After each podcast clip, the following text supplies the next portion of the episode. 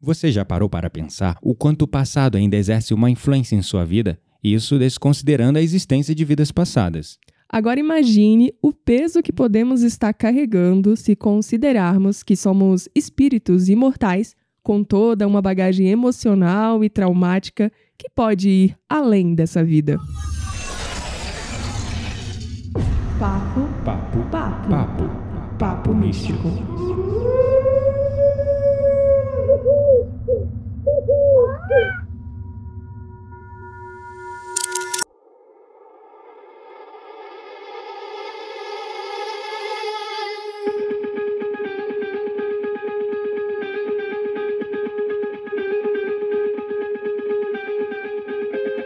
Meu nome é Quiteria Dark e o meu primeiro contato com as terapias de vidas passadas foi há cinco anos atrás.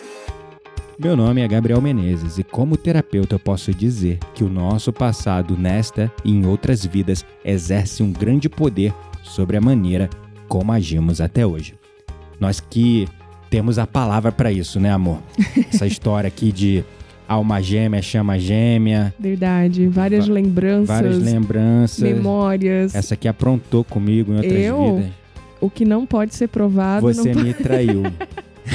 não, todo episódio é isso. Não podemos falar sobre vidas passadas, reencarnação, terapias de vidas passadas que ele inventa essa história. Inventa. Você tá desdizendo o tema que a gente trouxe. Você tá sendo incoerente, pessoa. Ó, olha só, eu não tive essa memória. Engasgou, engasgou. Eu não tive essa memória, logo eu não posso dizer que é uma verdade. então é aquela história, né? É verdade quando lhe convém. Quando não lhe convém, é mentira, né? Ai, meu pai. Mas enfim, vamos ao que interessa, né? Deixemos a DR de lado. Pois é. Mas esse é um tema bastante fascinante, é de muito interesse nosso, não só meu, porque a Quitéria é formada como terapeuta em registros acásticos, inclusive muito talentosa e competente, tem uma mediunidade incrível. E eu já trabalho com a parte da hipnose, é, com a parte da apometria, vários elementos. Posso só fazer uma correção? Qual a correção? Lá vai a modéstia Ó, dela. não, não é modéstia. É que assim, é, é- parece que até o Gabriel que tá falando. Deixa eu só te corrigir numa coisa. Porque assim, ó, não é sobre talento é e competência. Verdade. É sobre dom, né? Não, também não é sobre dom. É sobre a porra dos débitos que tu fez na outra vida e tu, e tu nasce médium nessa pra poder fazer algo pela sociedade. É, tem razão, chamada na chincha. É, é isso aí. Então, gente, se você é médium, não se sinta lisonjeada por isso, tá? Tu já fez muita merda e aí tu veio com essa missão de ajudar os outros e ver o mundo, ver o invisível que ninguém vê e ser chamada de louca Pra muitas pagar vezes. seu débito, né? É verdade. É isso aí. É. Pois é, e é curioso que quando a gente fala é, de vidas passadas, acho que é legal. A gente tem. A gente pegou uma sequência de episódios, né? É, Falando sobre reencarnação. E foi assim, muito de do intuir, muito do sentir, tá, gente? Não foi nada planejado, nada organizado. É, é claro, nós respeitamos todas as crenças, nós respeitamos todos os pensamentos. No episódio anterior, a gente citou o caso das gêmeas Polo, que falamos para vocês pesquisar. Mas para facilitar a vida de vocês que acompanham a gente aqui igual novelinha todo dia, a gente trouxe é, o relato sobre esse caso das irmãs é, gêmeas Pollock para poder é, trazer esse embasamento uhum. e também trouxemos é, referências de vários cientistas, estudiosos, médicos, psiquiatras. Então hoje a gente veio falar da reencarnação numa pegada mais é, terapêutica sim. e mais voltada para a questão científica. É, tá? e falar um pouquinho das terapias, né? é, de vidas passadas também. Pelo Isso. menos as que nós temos certo conhecimento pra poder falar pra vocês. Pois é, todas as terapias que a gente vai falar aqui hoje são as que nós conhecemos e as, nas quais nós Temos É, experiências, temos experiências ou já, e fomos qualificados, né? ou já fizemos, ou é, é, aplicamos também em outras pessoas, É, né? exatamente. Então, assim, a gente vai falar das que a gente usa e trabalha com. Mas é claro, podem haver outras que a gente pode, sem querer, querendo ignorar, tá? Mas, assim, existem muitas ferramentas. Sim. Quando a gente fala da questão das gêmeas Pollock, a gente levanta a bola para o trabalho de um doutor em medicina e professor universitário de psiquiatria no Canadá, chamado Ian Stevenson. Na verdade, é Stevenson, né? E Ian Stevenson. Ele estudou mais de 3 mil casos de crianças que pareciam se lembrar de vidas passadas. Um dos mais significativos foi o das gêmeas Pollock.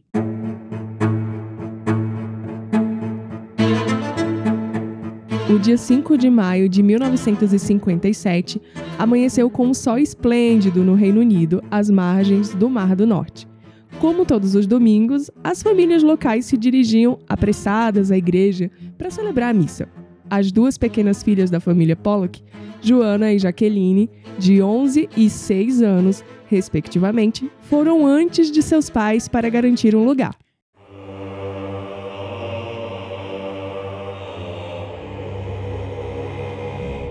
No entanto, quando elas dobraram a esquina, uma carruagem com cavalos desenfreados as atropelou, matando elas instantaneamente.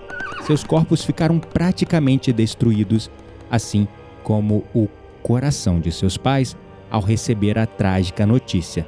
Mas eles não sabiam que o destino traria um dos casos mais estranhos de que se já houve notícia. E este caso foi levantado em um dos estudos dos 3 mil casos que Ian Stevenson estudou sobre crianças que pareciam lembrar de vidas passadas.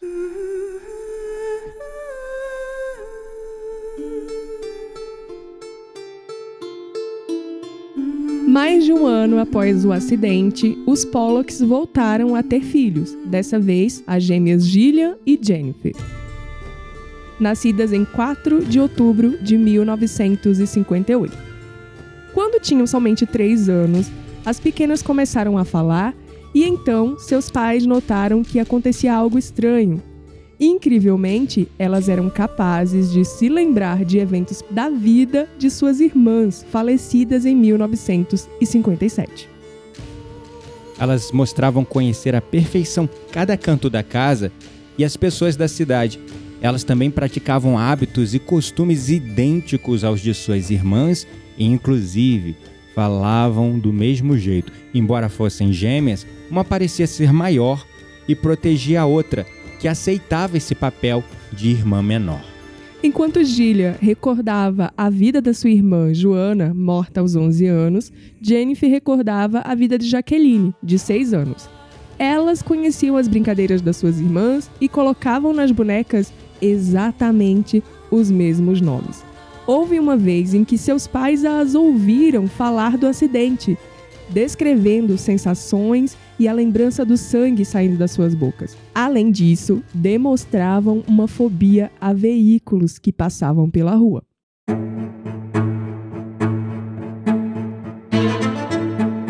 Entretanto, precisamente aos 5 anos, idade em que os cientistas coincidem em apontar um limiar para a recordação de vidas passadas, as pequenas deixaram de experimentar esses comportamentos estranhos.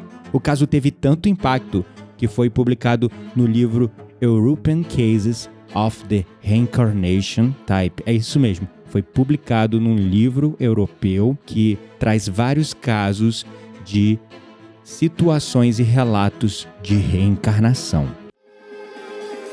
Independente de filosofias religiosas ou de crenças, em reencarnação é incontestável que somos seres multidimensionais. Pois é, nós atuamos no campo material, o nosso corpo físico atua nesse campo e nos campos energéticos, através do nosso pensamento, das nossas sensações, sentimentos, da nossa aura, o que define a frequência de nossas ações. Interagimos o tempo todo com o material e o imaterial, o visível e o invisível como seres holísticos dotados de corpo, mente e espírito.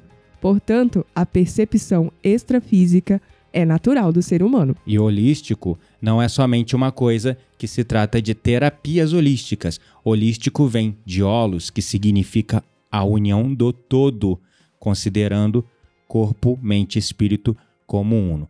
Freud, no início do século XX, revelou a existência do inconsciente e, mais tarde, em uma monografia sobre déjà vu, trata da sensação de já termos visto o lugar ou passado pela situação anteriormente àquele momento do qual nunca havíamos vivido. Você já deve ter vivido aquelas experiências, né, de déjà vu que você, opa, parece que eu já vi isso, né? Freud Sim. relatou isso lá no início do século XX, é, como uma manifestação do inconsciente, de uma lembrança de talvez outras vidas. É isso aí. E Carl Jung difundiu em suas obras que o inconsciente pessoal armazena tudo o que já foi consciente um dia, porém é esquecido ou reprimido.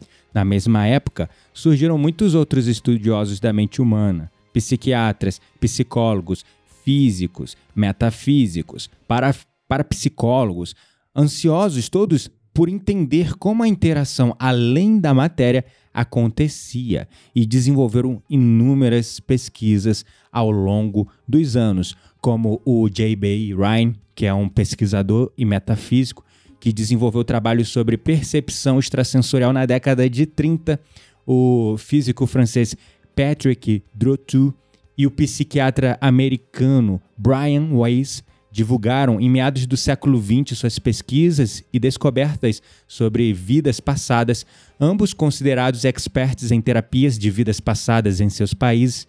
Brian Weiss, nós já indicamos inclusive livros dele Sim, aqui no indicamos Só o Amor é Real. Exatamente. São histórias reais de casais que se encontraram né, é, nessa vida é, e que já tinham se encontrado em outras vidas. E o doutor, por tratar os dois casais, acabou descobrindo. É, exatamente, ele foi cruzando né, as, as informações e ele trabalhou muito com terapia de vidas passadas. Também destaque especial ao pesquisador indiano Remendra Banerjee, que iniciou uma série de investigações nos anos 50 a respeito de diversos casos de crianças que recordavam vidas passadas, chegando, assim como Ian Stevenson, a catalogar 3 mil casos. Ian Stevenson pegou parte do trabalho desse indiano, Remendra Banerjee, e foi Ian Stevenson que tornou bastante conhecido o caso das gêmeas Pollock. É isso aí. Banerjee nomeou o tipo de memória que não existe no cérebro físico de memória extracerebral, justificando a capacidade humana em acessar informações que estão além do cérebro sobre acontecimentos que ocorreram no passado. Ou seja, a existência de vidas passadas. Pois é, diz é, Remendra Banerjee em um de seus estudos uma célebre frase que, citando ele, é mais ou menos assim: é fato científico que ninguém é capaz de lembrar o que não aprendeu anteriormente. então é uma reflexão, né? Porque como você vai lembrar algo que você não aprendeu? Isso é um fato Verdade. científico, né? Sim. né? Em 1982, pesquisas na Universidade de Connecticut, nos Estados Unidos, apontaram que crianças até 11 anos são dotadas de uma percepção ampliada, porque usam mais o lado direito do cérebro. Elas captam a realidade sem distinguir o, vis- o visível do invisível, o explícito do implícito. Por isso que Uau. tantas crianças têm relatos, né? Sim. É, na infância de ter um amigo invisível. Um amigo É, imaginário. ver o homem no teto. Eu tinha, você não tinha. Ver o homem na parede. Eu não lembro, mas é, o meu irmão tinha. Meu irmão também é sonâmbulo.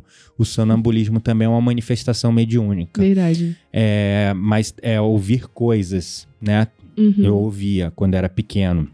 Hoje eu não ouço mais, mas eu ouvia. É, enfim, crianças muitas vezes né, relatam: ai meu Deus, que medo!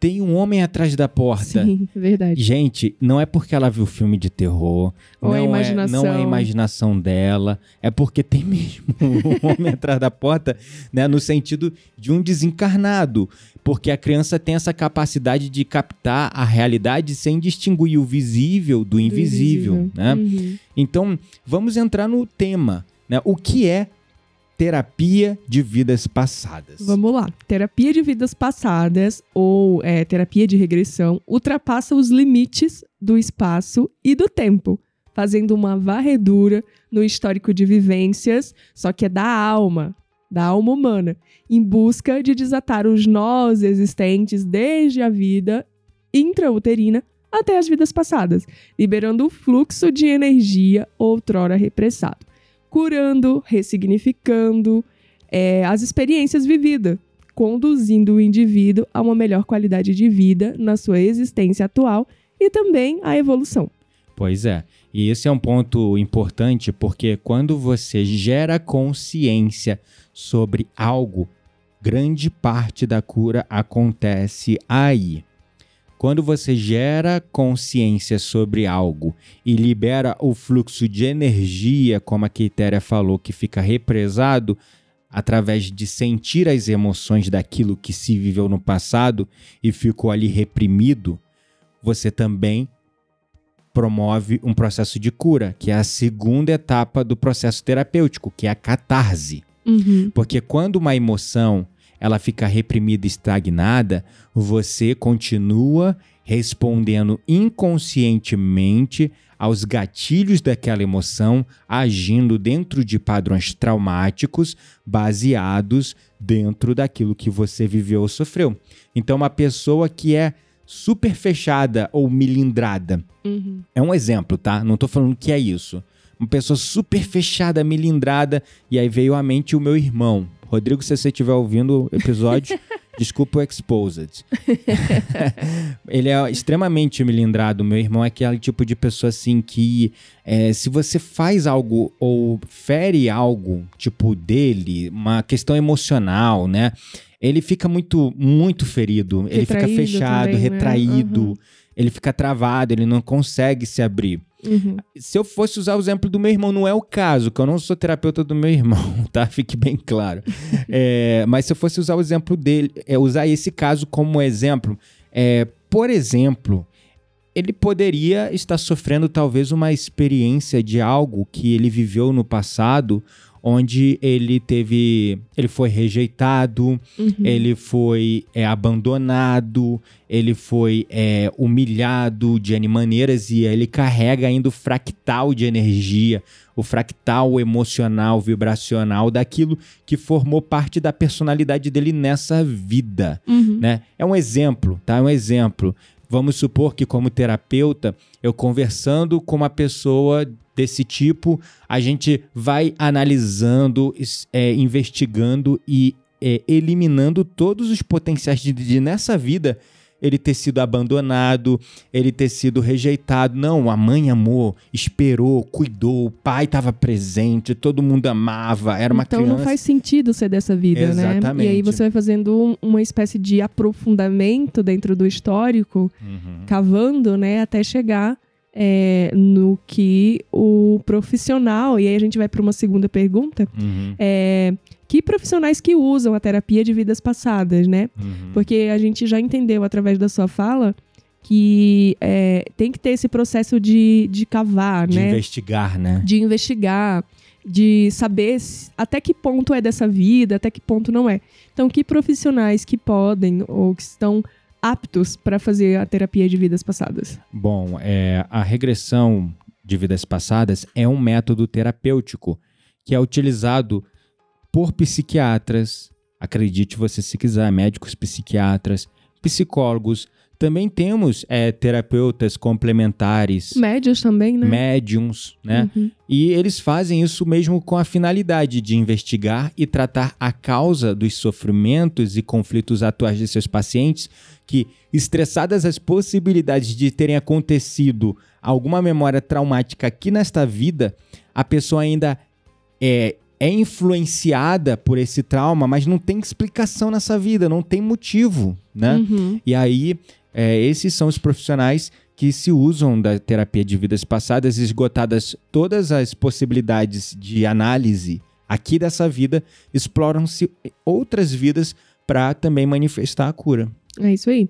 E como que funciona é, essa modalidade terapêutica, né? Porque assim, para a gente acessar as percepções e existências contidas na memória que a gente chama de memória espiritual do paciente, é necessário a gente fazer uma indução, né, a um estado de relaxamento profundo, é, onde é, a consciência dessa pessoa ela será expandida e também é, estimulada a ultrapassar os limites do tempo. É, exatamente. É um processo de indução, de relaxamento. É fundamental numa terapia é, de vidas passadas este estado de relaxamento profundo, tá?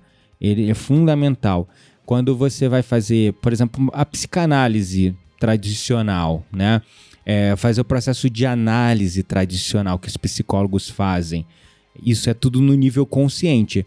É a Uhum. pessoa conversando, conversando e botando pra fora e trazendo aquelas coisas e jogando fora aquilo, processando aquilo no nível consciente. Mas sabemos que muitos traumas bloqueiam a memória da pessoa. E no nível consciente não adianta, não dá para acessar, porque existe uma parte do nosso cérebro que o Dr. Joe Dispenza fala, chamado mente analítica. Muitos conhecem como ego. A mente analítica é essa parte que divide a mente consciente da mente subconsciente.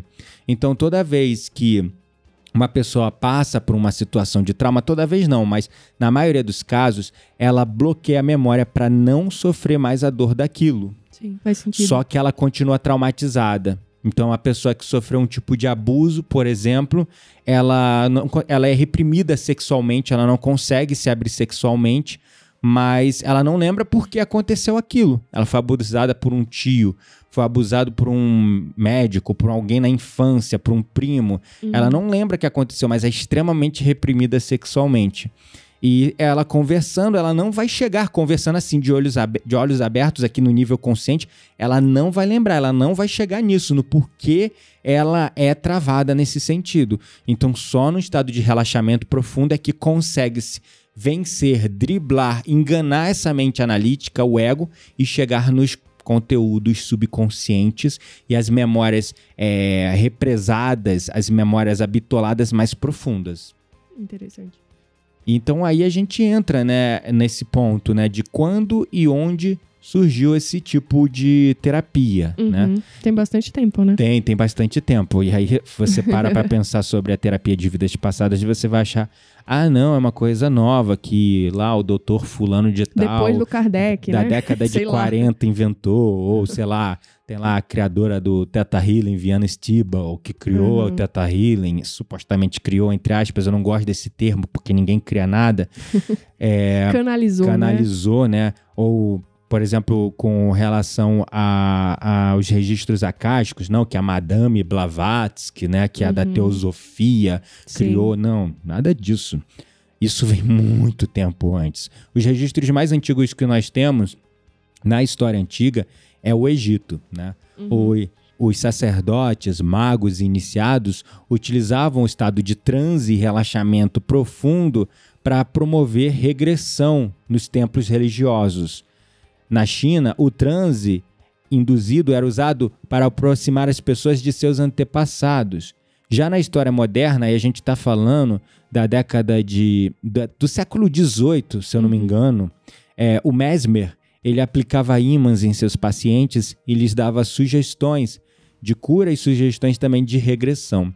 Se a gente for trazer agora para a história atual, o progresso da concepção sobre terapia de vidas passadas obteve inúmeras e importantes contribuições com pesquisas e descobertas, como relatadas anteriormente, que estabeleceram referências diversas científicas sobre o tema. O doutor em psicologia, o americano Morris Netterton, na década de 60, foi o criador do método terapêutico nomeando de hipnose ativa. Como eu, como eu gosto de falar, não gosto desse termo criador, né?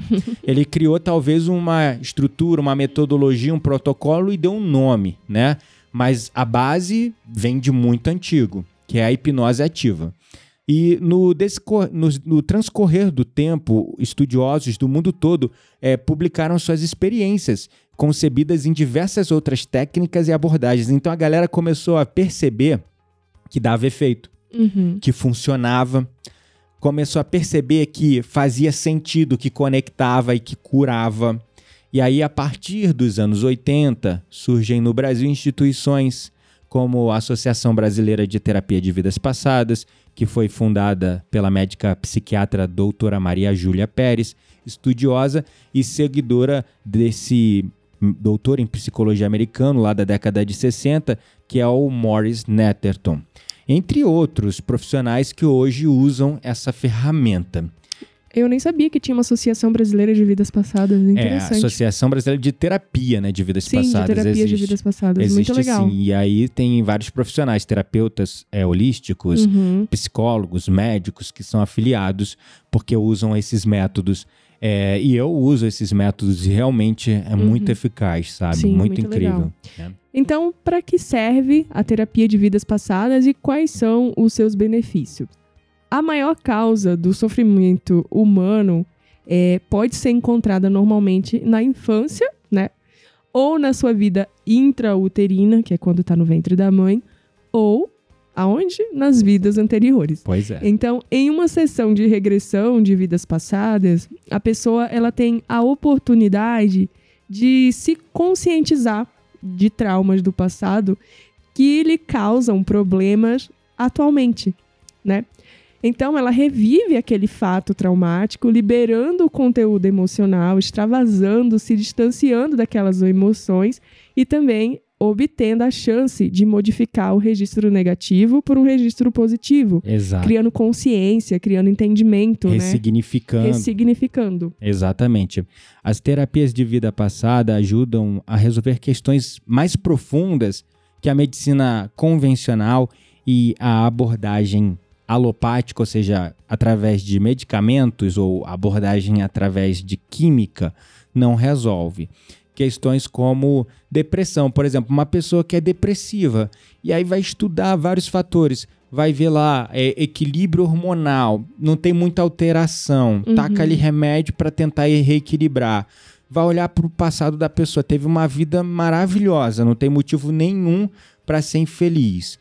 Aí você pode, por exemplo, é, abordar, fazer uma abordagem com terapia de vida passada, que pode trazer mais clareza para a pessoa. Muitas Sim. coisas, né? Como traumas, transtornos de aprendizado, é, fobias. Fobias Uhum. também é muito comum ter raízes em vidas Sim, passadas. Dores, né? Sem explicação também, é Uhum. distúrbios, alergia, sei lá, síndrome É. do pânico, ansiedade mesmo, estresse, problemas sexuais. Uhum. Enfim, a lista é grande, né? É. Inclusive, fobias você tem uma, né? Que é de Tenho. vida passada, né? Eu tenho várias, na verdade. né? Mas a mais marcante, que é, é É. de ir pro mar, né? De pegar barco sim, e tal. sim. É que desde os meus sete anos eu tenho o mesmo sonho, né? E ele aparece assim pelo menos uma vez por mês. Eu sendo engolida por uma tsunami. Uhum. Então, tudo que é onda, assim, mais forte, não importa se eu tô dentro do mar ou se eu tô fora dele, é, me causa pânico. E Uhum. no pesadelo eu acordo como se eu estivesse me afogando, né? Como Uhum. se eu estivesse sem ar. Enfim, aí numa terapia de vidas Que foi passadas, registros acásticos. que foi né? aí que começou a minha meu processo nos registros, Uhum. me foi revelado que Isso na há verdade cinco anos atrás ou mais, né? foi cinco anos atrás Uhum. é, me foi revelado que, na verdade, não era um sonho, porque uma das minhas questões foi, nossa, por que, que eu tenho o mesmo sonho desde Com que eu tenho sete anos com deste. tsunami? Uhum. E aí me foi falado que não era um sonho, era uma memória que toda vez que eu dormia, a gente fica num estado é, De relaxamento relaxamento profundo. eu lembrava. Uhum. Então eu é, acordava em pânico, me afogando Uhum. é, por conta disso. Exatamente, tá aí um exemplo bem claro aí da quitéria, né? Sim. Enfim, então, é, vícios também. Vícios é uma outra coisa, não tem aqui ninguém viciado. É, mas assim, é, vícios é, também estão muito ligados a, a, digamos, heranças é, ancestrais, né? É verdade. O, o caso lá do o Roqueiro do Além, aquele Sim, livro que você o- leu. do espírito do Raul Seixas, né? Do Exatamente. espírito Zílio, na verdade, que é que foi o Raul Seixas na sua última vida. Exatamente. É, ele fala muito sobre isso, né? Ele fala muito sobre os vícios é, e, e sobre como mesmo depois que você desencarna, você ainda continua, né? é, com esses vícios e tudo Uhum, mais. Exatamente.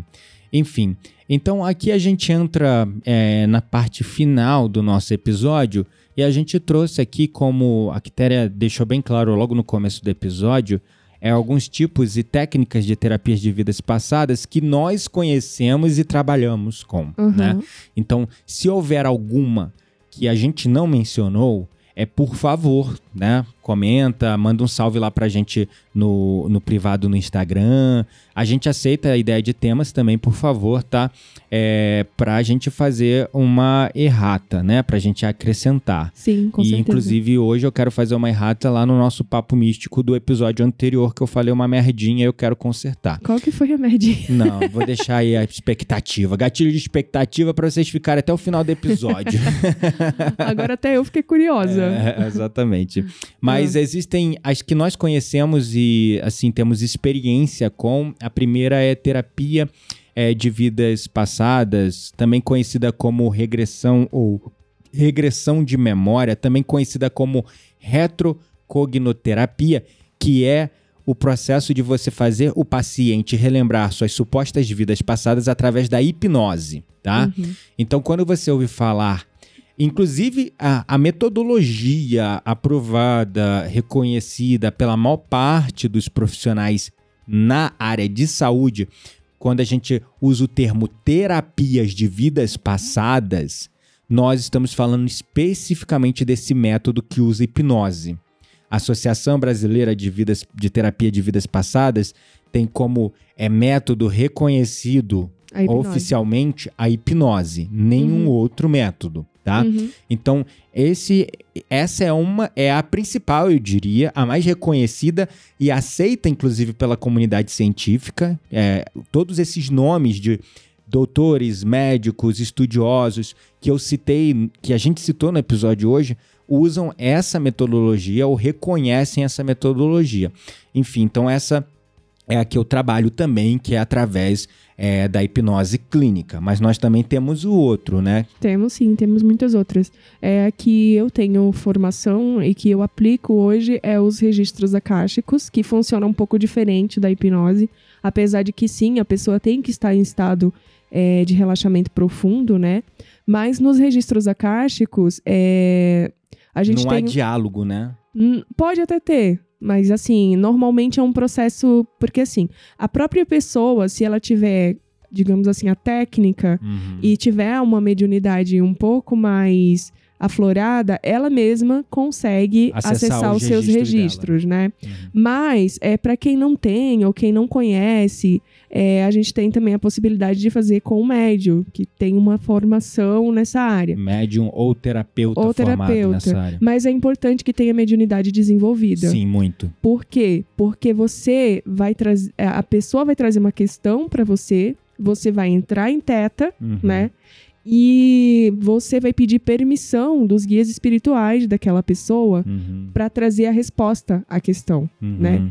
Então você só tem esse esclarecimento quando você tá em teta. Hum, entendi. E no registro online a gente manda psicografado pra pessoa o resultado. Uhum. Mas na sessão presencial, a gente fala o que a gente tá vendo no momento ali pra Uhum. pessoa. Muitas vezes acontece da própria pessoa ver a mesma coisa que a gente viu, É, isso é muito sem maneiro. comunicação. Então, quando eu fiz a minha primeira, e foi isso que me fez assim me encantar pelos registros e acreditar, porque eu fui completamente descrente. É, você ainda era bem cética É, eu ainda. tava ali no início do meu despertar, mas assim, eu fui tipo assim, ah, vou ver de qual é, né? Tipo Uhum. isso. Aham. Mas é, a minha terapeuta, ela descreveu a cena que eu. Ela tava no Rio de Janeiro, a sessão foi online, a gente não se comunicou, nem online, Uhum. porque não se comunica.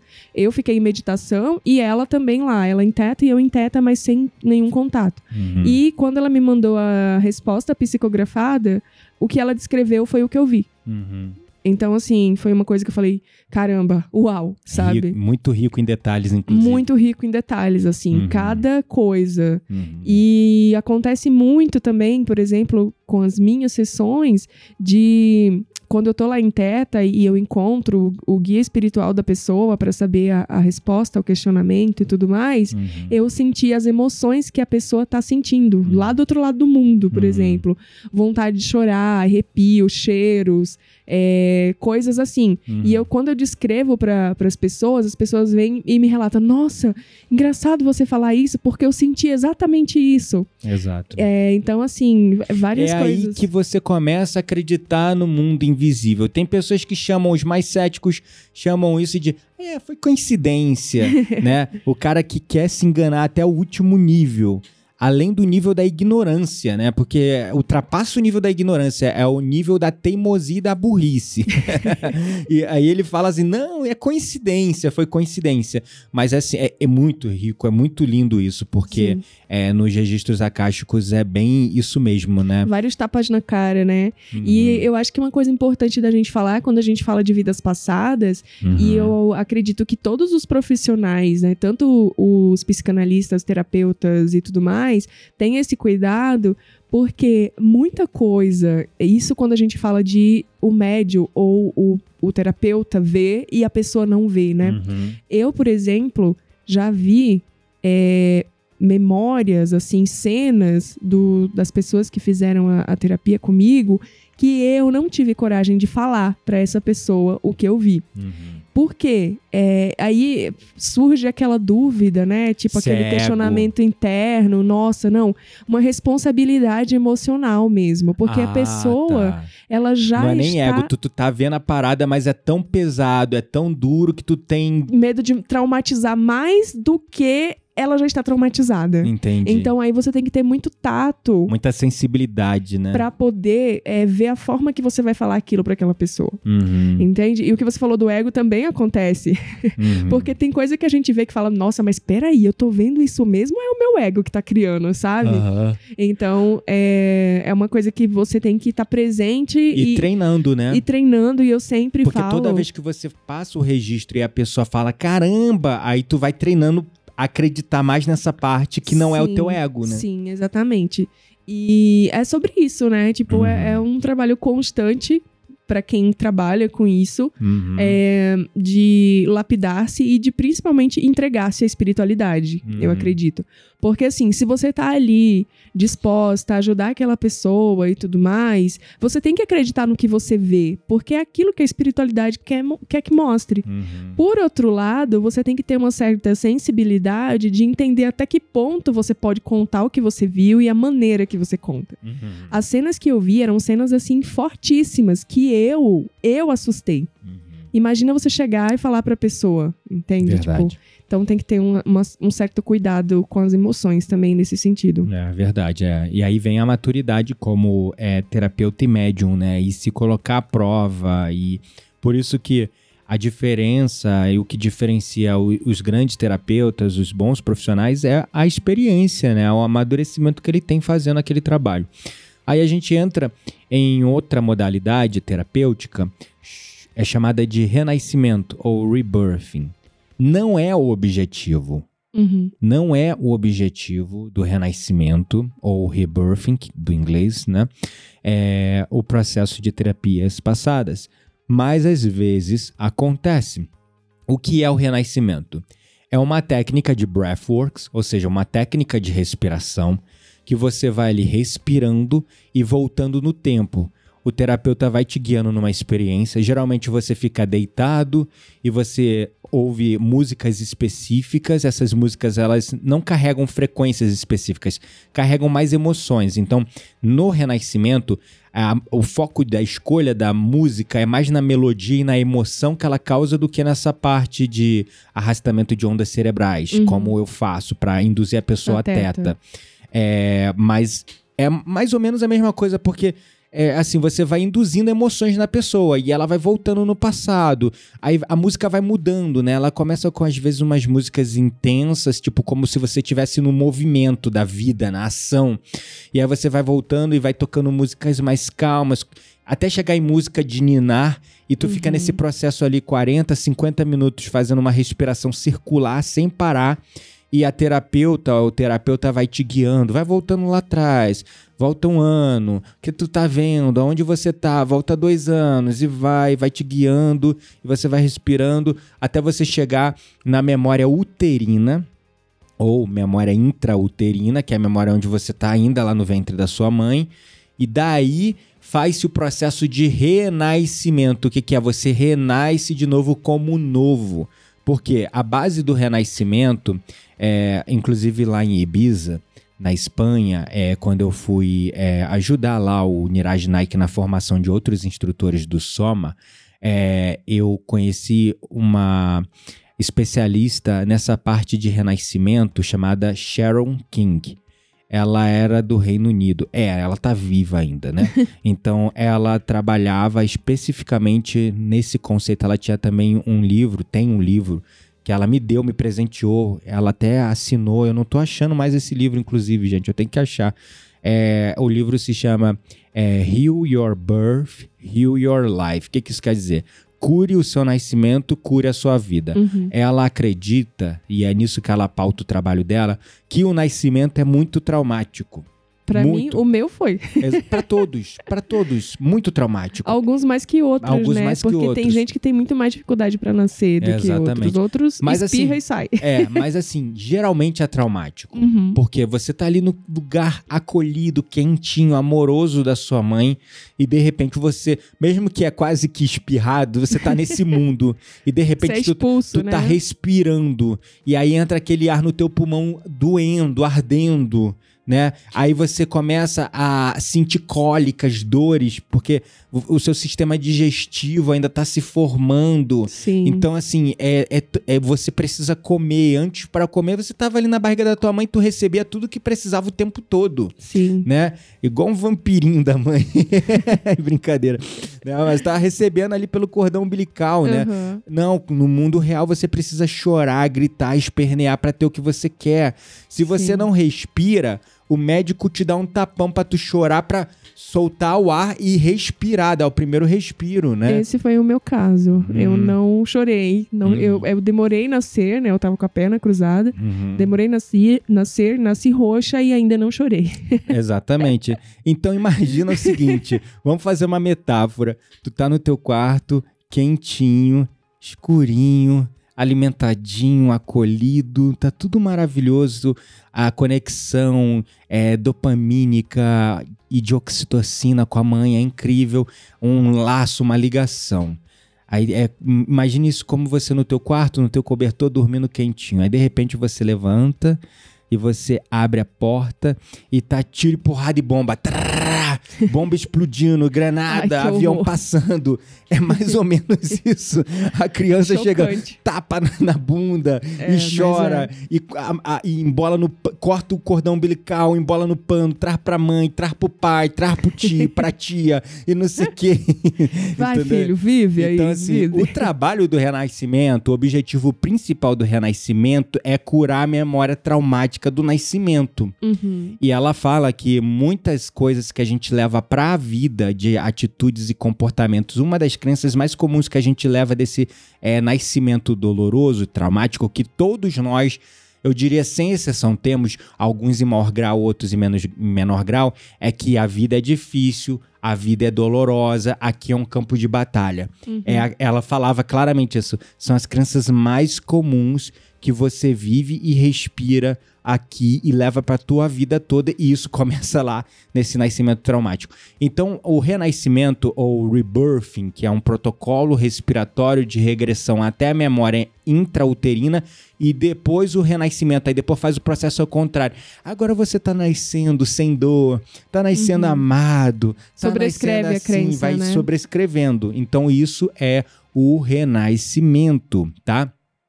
Isso acontece também numa terapia ancestral chamada Temascal dos indígenas, que você eles chamam de su- sweat lodge ou é, digamos cabana do suor, onde você fica dentro de uma cabana escura é, com pedras quentes ali sendo colocada, um calor da porra. Tu fica ali, eu já fiz essa Temascal, mano, que perrengue.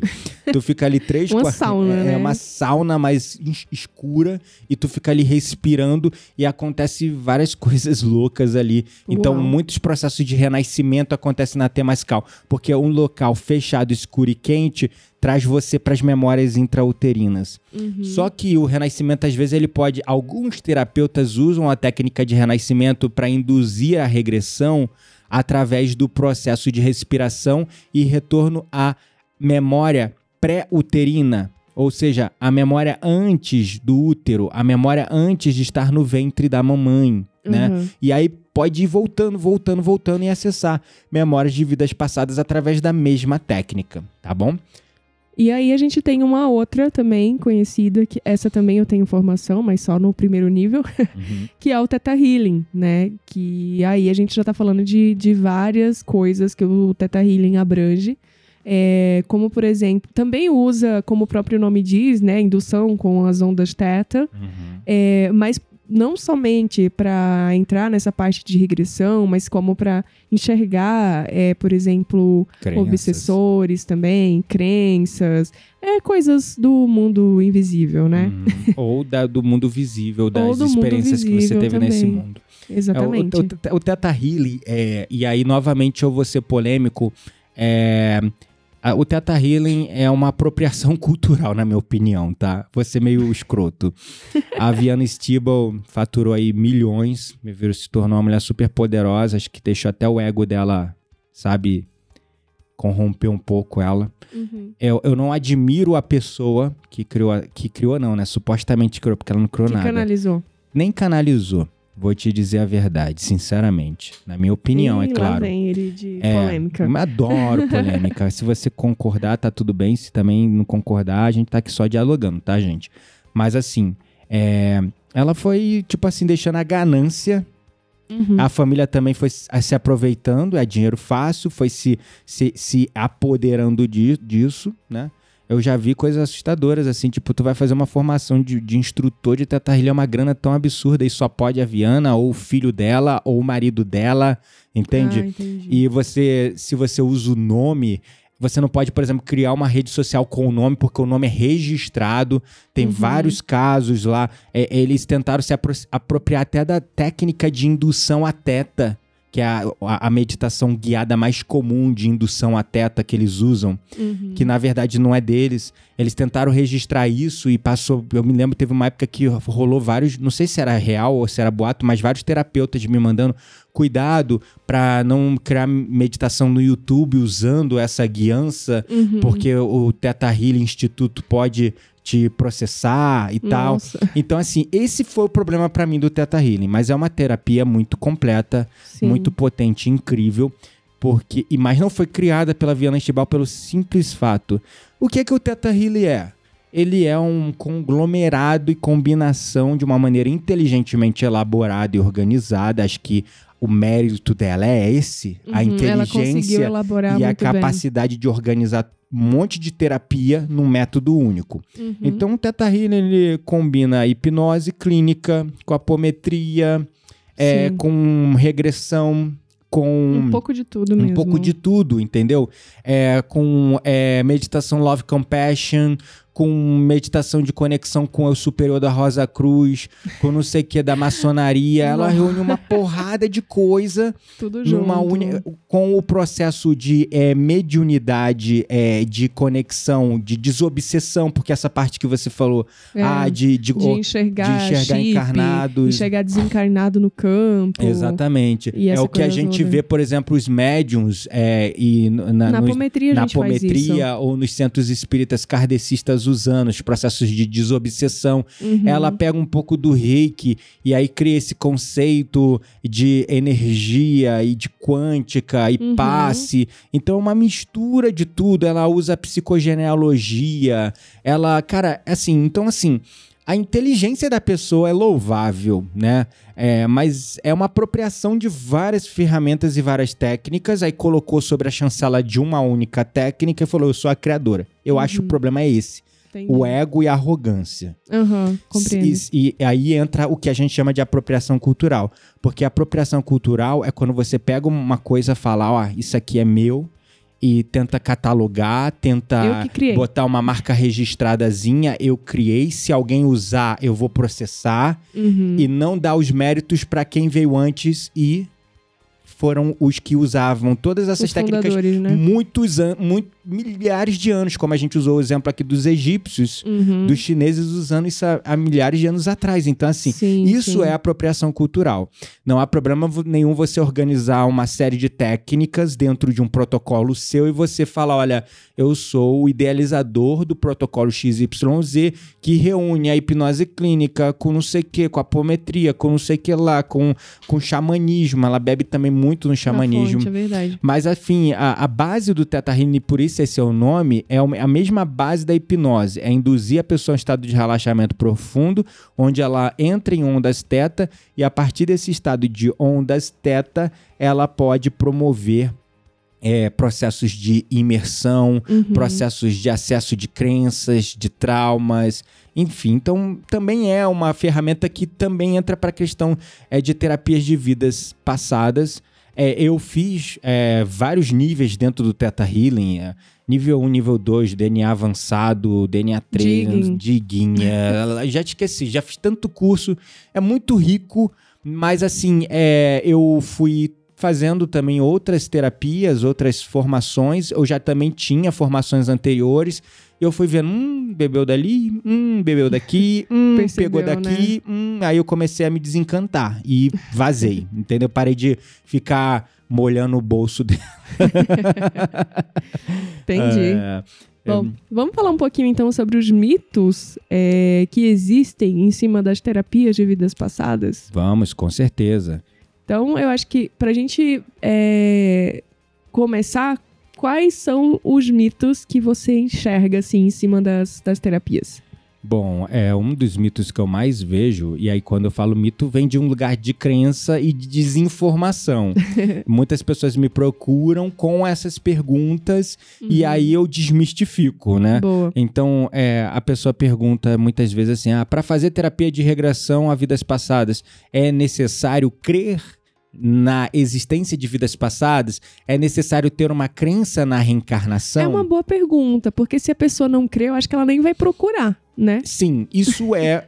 é Mas é não é um pré-requisito. Não é, exatamente, exatamente. Aí entra a questão, como eu já disse, né? Que eu já tenho de padre, freira, um Uhum. tanto de gente que não acredita nisso, mas que se beneficiou disso, Sim. entende? Não, e né, eu é- não é falei, assim, e eu não falei que era vida passada. Sinceramente, entendeu? eu não acho que os padres e freiras não acreditam em vidas passadas. Eu acho que eles não podem dizer que acreditam. É, exato. São coisas bem diferentes. Exato. É claro que deve ter aqueles que realmente acreditam simplesmente no conceito de é, ressurreição, né? Uhum. Não de reencarnação. Uhum. Mas eu acho que muitos simplesmente não querem desdizer o que a igreja prega. Exatamente.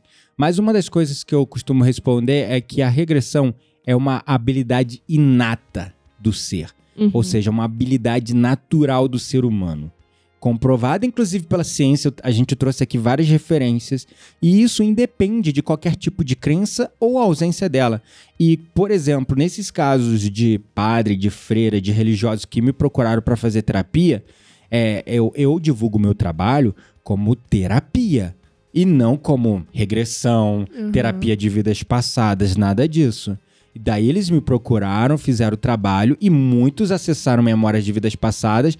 Eu não falei que era vida passada, eu falei, não, esquece a imagem, foca na emoção, trabalhamos, ressignificamos, liberamos, chorou o que tinha que chorar, sentiu o que tinha que sentir, entendeu a crença que tinha ali e liberou, limpou, ressignificou e pronto, se beneficiou sem precisar acreditar na Que crença. é o mais importante, né? Exatamente. Assim, é o benefício que traz. Exatamente. Outra pergunta que eu recebo muito é: terapia de vidas passadas está ligada a alguma religião? E Não. a resposta é não. Um, um grande não, com todas as letras maiúsculas. Embora existam profissionais que fazem o uso de um vocábulo, de um contexto voltado às vezes ao espiritismo ou filosofias Espirituali- orientais. espiritualismo, né? Espiritualidade, exatamente, espiritualismo. É, Por exemplo, própria- usando linguagens como karma, reencarnação. Sim, a própria Umbanda também, né? Exatamente. Enfim, existem sim profissionais que fazem uso desse contexto. Eu vou ser sincero, eu não uso muito esses termos, karma, reencarnação, vidas passadas. Eu vou primeiro entendendo a pessoa. Depois que eu entendo o metamodelo de mundo, ou seja, a- o sistema de crenças no que ela acredita, aí eu come, como eu estudei sobre todas as religiões, eu entendo sobre todas as religiões, eu começo a falar na língua da pessoa. Se precisar citar a Bíblia, eu cito. Se precisar é, usar termo do hinduísmo, eu uso. E aí vai tornando a experiência mais rica e Sim. mística e espiritual para a pessoa. E aí se torna ainda mais curativo. Porque o importante é o que empodera a pessoa. Então, o meu entendimento como terapeuta é que eu não posso ferir o sistema de crenças da pessoa. Isso é muito importante. Eu tenho que apoiar ela no sistema de crenças dela e usar o sistema de crenças dela para junto com ela descartar aquilo que não está trabalhando a favor dela e usar aquilo que ajuda a empoderar. Como, por exemplo, judeu. Nossa, teve uma época, eu ainda tendo dois, mas assim, foi um atrás do outro, porque um foi indicando ao outro. Então chegou uma época que eu cheguei a atender uns cinco judeus mesmo observantes, sabe? Uhum. É, e assim, eu não queria ferir crença de ninguém, mas todos vinham com uma crença muito forte de perseguição. O mundo quer me fuder, todo mundo quer comer o meu rabo. Esse Ai, é- amor, mas- olha os termos. eu sei, desculpa, mas assim, é, sendo bem. Porque a maioria eram homens e viam muito com essa coisa assim, de tipo, como se o mundo tivesse contra eles. Isso é Uhum. geracional, né? Afinal, os judeus foram Sofreram perseguidos. muitos, é. Foram Muito. escravizados no Antigo Egito, foram perseguidos durante E todas na as Europa, eras. né, também. O em toda. antissemitismo, por exemplo, daí veio esse movimento é, do Hitler que, putz, caraca, matou milhares, mas eles sempre foram perseguidos, milhões, na verdade, mas eles foram sempre duramente perseguidos e Sim. sofreram muito, muito. Então é natural, isso é geracional é, e tá no DNA deles. Mas, contudo, entretanto, todavia, algumas crenças que não trabalhavam a favor, como por exemplo, uma coisa muito forte de honrar pai e mãe, no sentido de às vezes estar numa relação com uma mãe que dava pra Tóxica, ver né? claramente que era narcisista, tóxica, um vampiro que tava acabando com a vida da pessoa e a saúde da pessoa. E é até estranho quando a gente fala de mãe é, nesse contexto, né? Uhum. Porque ninguém acredita que uma mãe pode ser assim. Ah, nossa, mano, eu vou falar do meu fundo do meu coração. É mais comum do que vocês imaginam. Muita gente eu me confunde com assustei amor, né? como terapeuta ver quanto como é normal, como é Uhum. normal, entende? E eu que tive uma relação é, meio que é, amarga, dura e difícil com a minha mãe na infância, que depois foi regenerada, Uhum, eu entendi muita coisa no processo. uhum, Que amar não é comprar a pessoa para sua vida. uhum. Amar e ajudar não é precisar estar no mesmo teto e sofrer com a pessoa. Entende? É dar apoio como você pode. Enfim, então assim, eu vendo a pessoa se ferrando, então, por exemplo, é um sistema de crenças que vem lá do Pentateuco, um dos primeiros livros de Moisés, que é essa ideia de honrar pai e mãe, os dez mandamentos, honrar pai e mãe é como o primeiro mandamento com palavra. Aí Uhum. pronto, a pessoa, tipo assim, não, mas eu não posso ignorar minha mãe. E a mãe acabando com a vida da pessoa, sugando o último centavo da pessoa, desestruturando a vida familiar. A pessoa casada com um filho, vivendo em Uhum. outro país e a mãe ali, de longe, destruindo a vida conjugal da pessoa. Triste. Entendeu? Então, até que ponto essa crença honrar pai e mãe nesse contexto vale a pena? Uhum. né? E aí a gente ressignifica. Enfim, outra. é, esse episódio tá ficando bem completo, né? Mas a gente precisa acelerar. Outra, outro mito muito comum que a gente recebe é sobre a questão de terapia de vidas passadas é.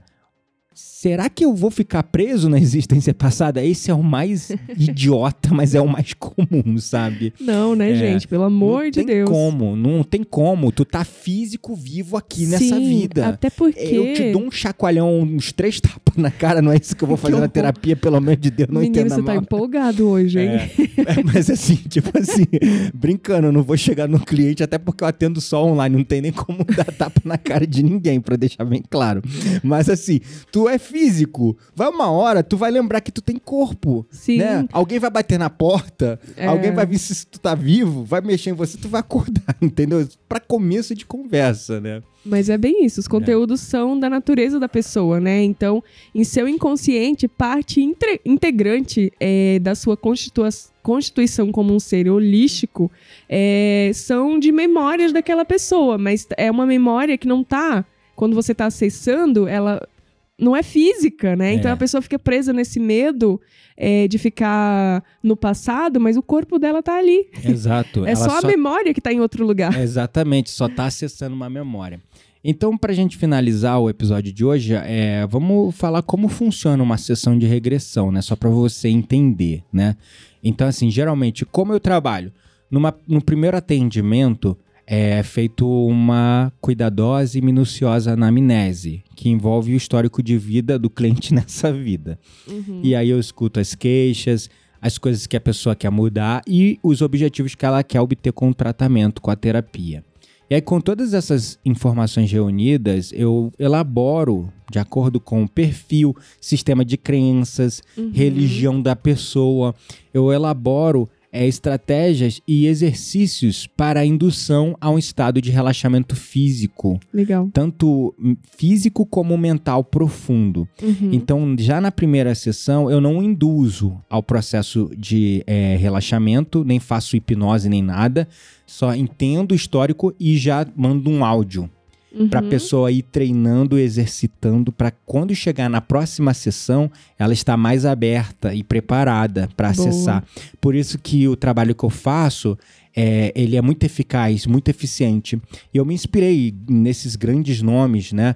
Porque eu vejo muita pessoa querendo chegar na primeira sessão com os dois pés no peito, não dá certo. Uhum. A pessoa tá toda travada, ela não gerou confiança em você o suficiente, enfim. Não vai dar certo, né? Então, aí eu tento sempre fazer esse processo de durante a semana eu passo um áudio para ajudar a pessoa a chegar ao nível de frequência teta, porque muitas pessoas não têm consciência de como é estar nesse estado de ondas cerebrais. Uhum. E aí, quando elas conhecem, quando eu for induzi-las na sessão, fica mais fácil. E essas ondas teta, as frequências cerebrais teta, lembra, gente? Ah, Teta Healing. Não, não foi inventado pela Teta Healing. Está fazendo a, a, a, a, é a apropriação desse conhecimento dessa ciência muito antiga. Essas ondas, elas funcionam como portais de acesso para a conexão com a nossa memória extracerebral, onde estão contidas as informações do inconsciente, ou seja, os registros das vivências anteriores. Médiums também para ver e se conectar com o mundo invisível com frequência estão nessas ondas. Uhum. Os xamãs fazendo os trabalhos de desdobramento, os trabalhos de projeção astral, os projetos pro- processos de recuperação de alma, os estados de indução a experiências psicodélicas também estão em teta. As medicinas da floresta, quando utilizadas, se você vai mensurar, a pessoa está ali operando entre teta, às vezes assim, acessa ondas gama, quando conecta Uhum. com emoções elevadas, mas quando estou vivendo processos de catarse, de sombra, geralmente está em teta. Então é isso, né? E novamente, eu falei do teta de uma maneira polêmica, o teta healing. Mas eu não tenho nada contra, tá? Não tenho nada contra. Eu acho que é uma metodologia incrível. O meu problema mesmo foi com a forma como a ganância e, e a, a ambição exacerbada levou à comercialização de vários conhecimentos como uma coisa que alguém é dono. Isso eu acho horrível e ridiculamente escroto. Esse é o meu ponto. Bom, alguma coisa que você gostaria de concluir, adicionar? Não, Não? Já falamos bastante. Falamos bastante, o episódio já deve ter já estourou uma hora. Nossa, que incrível, né? Enfim, então assim, é, conheçam as terapias de vidas passadas, se interessem. É muito rico, é muito potente, ajuda, transforma vidas. Se vocês quiserem é, também conhecer o meu trabalho, podem me chamar no Instagram, professor Gabriel Menezes, me chama lá no privado, posso falar um pouco mais sobre o meu trabalho. A Quitéria também faz, só que ela faz de forma voluntária, então ela tem uma agenda lotada, nem sempre ela pode fazer, é, mas é o trabalho que ela vem fazendo, a espiritualidade, né? Sim, são 10 atendimentos por mês. É. E eu abri. Que ela faz gratuitamente, né? Sim, eu abri em janeiro e agora que eu liberei. em abril que terminou os que eu tinha agendado. Eu vou Ah, é. abrir novas recém daqui pra frente. Legal. Preciso abrir uma agenda nova. Legal, maravilha. Bom, então vamos para nossa roda mística. Bora lá.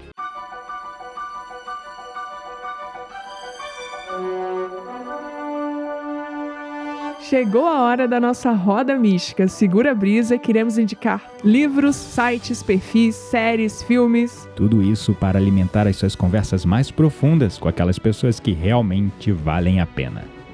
Bom, hoje eu vou chegar chegando indicando um filme. Esse filme é um filme. É um, é um clássico, é um filme da, da, da- Eu tinha seis anos de idade. Ele é Nossa. de 1991, tá? Hum, O nome do filme se chama Voltar a Morrer, que Nossa. conta a história de uma mulher que tem amnésia e está sendo atormentada por pesadelos apavorantes. E daí, um hipnotizador, uma pessoa que trabalha com, com a hipnose, é, vai ajudando ela. e eles começam uma jornada no subconsciente, na história da mulher de vidas passadas e vai percebendo que a origem dos passados, é, dos pesadelos dela, está no passado. É uma conexão com a vida passada de uma mulher famosa, inclusive, uma famosa pianista que foi supostamente assassinada pelo seu marido compositor lá em 1948. É, claro, é um filme de mistério. Eu não uhum. dei spoiler aqui, isso aqui é só a sinopse do que é o filme. Mas é um filme bem legal, dá para alugar no YouTube. Acho que tá R$6,90 no YouTube, HD. É propaganda do YouTube. É, mas eu, eu, gosto de alugar filme no YouTube, né? Hoje você é não prático. tem mais locadora pra ir uhum. alugar filme. Você não tem mais Star, é, Starbucks, não. Como é que é? Blockbuster, né? Pra uhum. Agora, ou você encontra nas plataformas de streaming, ou você Sim. tenta achar no YouTube para alugar, né? É isso aí.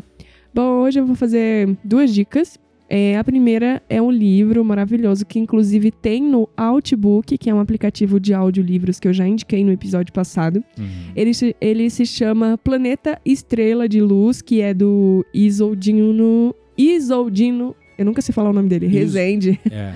é, de Moraes, pelo espírito, espírito Ismael. Uhum. E é um livro, assim, que abre muito a nossa mente no que se refere a como é viver em outro planeta um pouco mais evoluído que a Terra. Legal. E a minha segunda Só que dica... não tá falando de vida passada, né? Porque considerando que se a gente tá aqui é porque a gente não presta, então tá falando do futuro, da vida, da vida futura. Tô falando de outras vidas. Não importa se é passado ou presente é, ou futura. É verdade. É, mas enfim, a minha segunda dica é uma dica que provavelmente vocês não vão assistir, mas eu vou indicar mesmo assim.